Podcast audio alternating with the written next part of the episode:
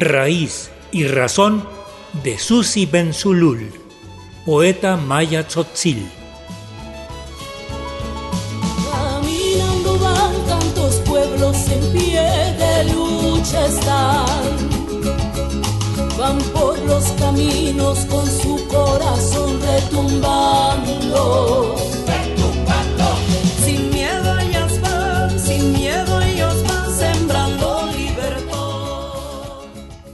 Susi Benzulul, poeta maya tzotzil originaria de San Juan Chamula, Chiapas, ha publicado en libros colectivos como Sueño Florido, Mujercitas y en la antología de jóvenes creadores. También en medios electrónicos, periódicos y revistas como Círculo de Poesía, Hojarasca, Punto de Partida, Bajo otros cielos y en las revistas Duvalier, Estrépito y Granuja. Susi Benzulul obtuvo la beca del Fondo Nacional para la Cultura y las Artes, FONCA, emisión 2019-2020, con el poemario Antzetik Chaibilik Ta On Tonal, Mujeres Olvidadas. Licenciada en Lengua y Cultura por la Universidad Intercultural de Chiapas, la UNICH, estudiante de la Maestría en Estudios e Intervención Feministas en el Centro de Estudios Superiores de México y Centroamérica, CESMECA, ahora ha sido galardonada con el Premio Estatal de la Juventud 2021 en fortalecimiento a la cultura indígena. Susi Benzulul usa la poesía como un arma de lucha para levantar la voz contra las violencias que sufren las mujeres indígenas, en especial las tzotziles, y lo dice con todas sus letras. Violencias cometidas por este sistema machista, patriarcal, colonial y capitalista. La raíz de su motivación, nos señala, surge de vivir en carne propia lo sucedido a su abuela materna Manuela, encarcelada injustamente para despojarla de su tierra.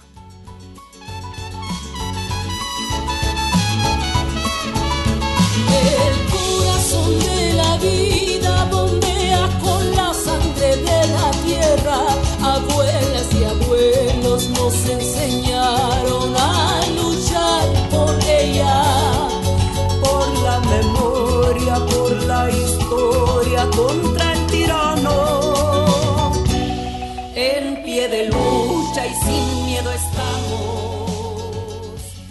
Hola, buenas tardes. Mi nombre es Susi Benzulul. Soy eh, mujer maya tzotzil del municipio de San Juan Chamula.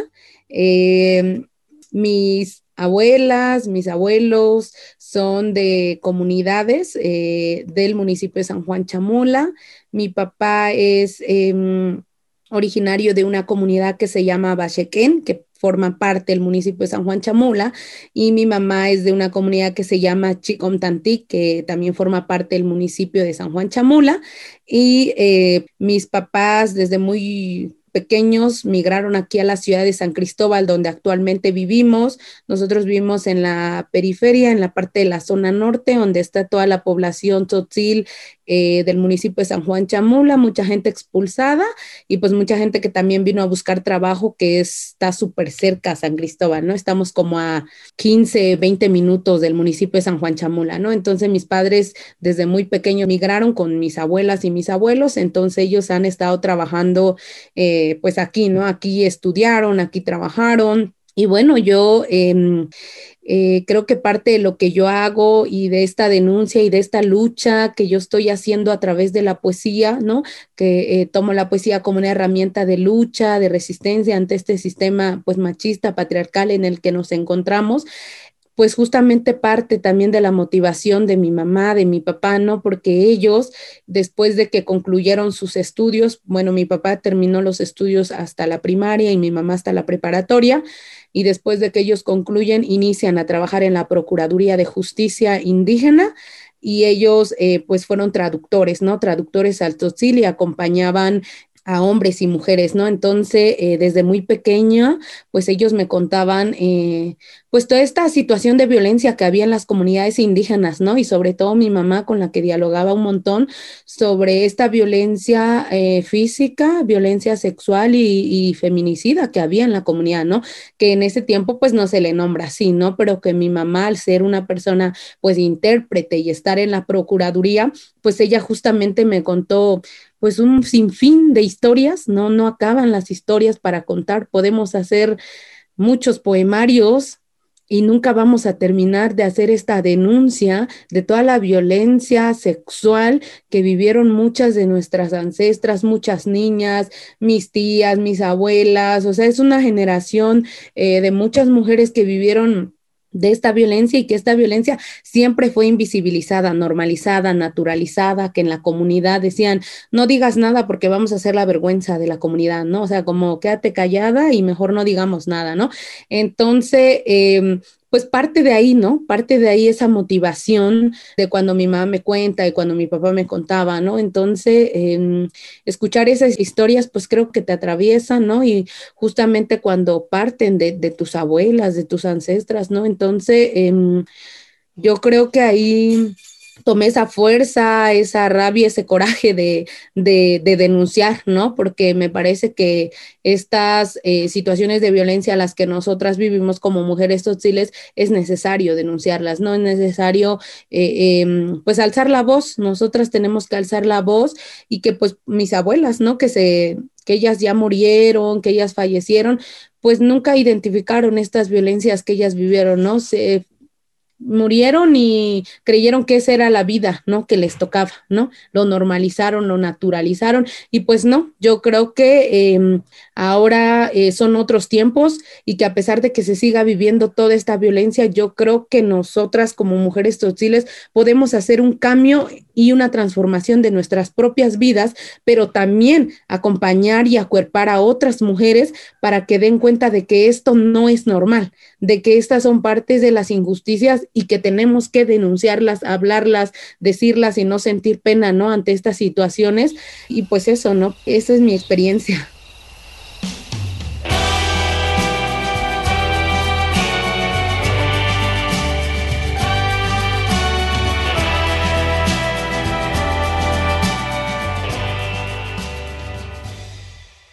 Pues contarles un poquito, ¿no? De la situación de una de mis abuelas eh, maternas, mi abuela Manuela.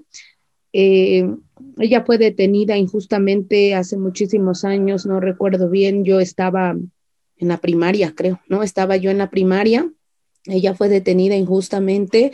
ella trabajaba pues aquí en el mercado de la ciudad de San Cristóbal, como les decía, desde hace muchos años venimos a vivir aquí en San Cristóbal y pues ella vendía ahí en el mercado de San Cristóbal y em, fue detenida. Eh, mi abuela es eh, analfabeta, mi abuela no sabe español, mi abuela solo se comunicaba en tzotzil, ¿no? Entonces cuando ella fue detenida, pues no entendió y fue violentada, ¿no? Se le violentó todos sus derechos sin, eh, ella no entendía qué es lo que estaba ocurriendo, ¿no? Ella no comprendía por qué la estaban llevando de, detenida, ¿no? Entonces yo creo que estas situaciones que viven las mujeres, eh, pues vivimos una doble o triple opresión, ¿no? Por el hecho de ser mujeres, el hecho de no saber español, ¿no? Eh, todas estas situaciones pues nos marcan, ¿no? Y que eso nos están llevando a más violencias, ¿no? Porque entre si tú no sabes español, pues para ellos mejor porque te dicen en español por qué te están deteniendo y te llevan y te tratan como que si tú no fueras una persona o un humano, ¿no? O sea, no les importa, ¿no? Entonces, eh, mi abuela fue detenida y estuvo como más de un año en el Cerezo, en el Cerezo 5 de aquí de la ciudad de San Cristóbal, bueno, cerca de la ciudad de San Cristóbal, y pues estuvo en situaciones pues muy pésimas, ¿no? Eh, estando en, en la cárcel.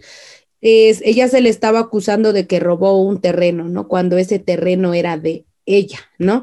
Entonces mmm, le quitaron el terreno a mi abuela y pues pues este sistema, ¿no? De pactos patriarcales que existen entre hombres, la persona que lo denunció fue un hombre, se alió con los, eh, con los de la penitenciaria, con los abogados, ¿no? Entonces hicieron todo para hundir a mi abuela a la cárcel, ¿no? Em, yo creo que una de las ventajas es que eh, mis tíos, pues, em, ya, habían, ya tenían, pues, estudio o profesión, ¿no? Entonces, eso ayudó a que, pues, nosotros hiciéramos esta comunicación, más bien ellos en español, conseguir un juez, buscar quién nos apoyara para que mi abuela eh, pudiera salir, ¿no? Y que pues no, no, este, se comprobara que ella era inocente, ¿no? Al final de cuenta, eh, lo que ocurre es que mm, ella sale pero eh, cediendo y diciendo que ese, ese terreno no era de ella, ¿no? Entonces era como la condición para que saliera. Entonces a mi abuela la despojaron de su terreno, ¿no? Entonces, eh, pues sí, básicamente son violencia machista, pactos patriarcales entre estas penitenciarias y que pues justamente el otro año ese es como mi proyecto, ¿no? Trabajar un poemario que hable justamente de las mujeres tzotziles que se encuentran en situación de cárcel y que así como mi abuela lo vivió, pues muchísimas más mujeres, compañeras tzotziles, eh, hay muchísimas historias de ellas, ¿no? Que, que, estando en la cárcel viven en situaciones pues de violencia extrema, de este nada humano, ¿no? Entonces yo creo que eh, pues es necesario hablar de estas cosas, ¿no? Y que pues nadie habla de esto, ¿no? En realidad es como son mujeres indígenas y hay que estén encerradas, ¿no? Y que sobre todo están la mayoría injustamente detenidas, ¿no? O sea, son mujeres que están injustamente detenidas por el hecho de no saber español, ¿no? De no poder contestar ante un tribunal y cuando tampoco se les ofrece traductores, ¿no? Entonces, pues eso, ¿no? Eso fue la, eh, básicamente la historia de, de mi abuela y eso, eso les comparto.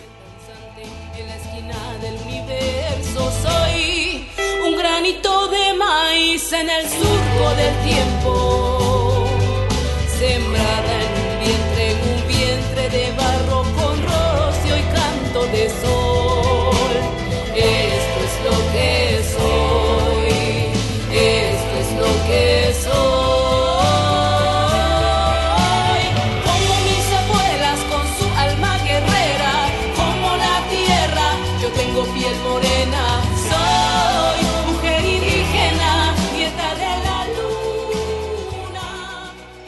Yo creo que, pues es muy difícil, ¿no? Pero yo creo que hay momentos en que te hundes, ¿no? Al final de cuentas te terminas hundiendo en el abismo y, y acabas mal, ¿no? Acabas, pues mal, porque todas estas historias que te cruzan, que, que son, forman parte de tu vida, de tu existencia, de tus abuelas, pues al final de cuentas te terminan hundiendo, ¿no? Te terminan hundiendo, terminas mal, pero yo creo que al final de cuentas lo que llega a sanar, lo que llega a, recuperar, lo que hace que te diga que esto tiene que seguir, creo que es la fuerza de tus abuelas, ¿no? La fuerza de tus ancestras de decir, si tú no pudiste, abuela, yo aquí estoy y yo lo voy a hacer, ¿no? Yo voy a hacer que esto cambie en mi vida y que cambie también en la vida de las nuevas generaciones, ¿no? Entonces, la fuerza de las abuelas a través de la poesía, eso, ¿no? Porque al, al recitar esto, uno tiene que retomar un montón de fuerza y decir, aquí estamos, ¿no? Aquí está la voz de mis abuelas, de mis ancestras. Creo que eso al final de cuentas te, te vuelve a revivir porque como um, les digo, eh, la poesía al final de cuentas sana, al final de cuentas te salva, ¿no? De ese, de ese abismo, de hundirte, te vuelve a salvar, ¿no? Yo creo que em, a la hora de escribir es, es, es, muy fuerte porque te terminas hundiendo, ¿no? En, en la tristeza, en un pantano de tristeza, ¿no? Entonces, em, el recitarlo, el denunciarlo, te regresa, ¿no? O sea, la fuerza de las abuelas te vuelve a, retomar fuerzas para continuar y decir que esto no se puede acabar acá, sino hasta que hagas un cambio en tu realidad y un cambio en la realidad de todas las niñas hostiles que vienen, ¿no? De todas las mujeres jóvenes, eh, eh, abuelas que, que están acá todavía, ¿no? Y que es necesario que, que posicionemos nuestras voces, ¿no?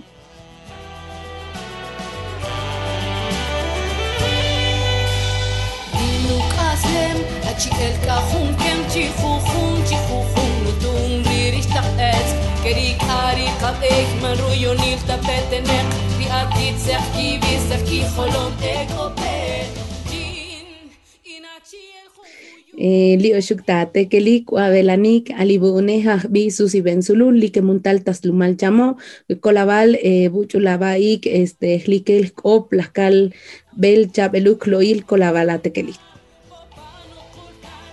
Hola, mi nombre es Susi Benzulul. Agradezco muchísimo a todas y todos los que estuvieron escuchando desde las diferentes plataformas digitales.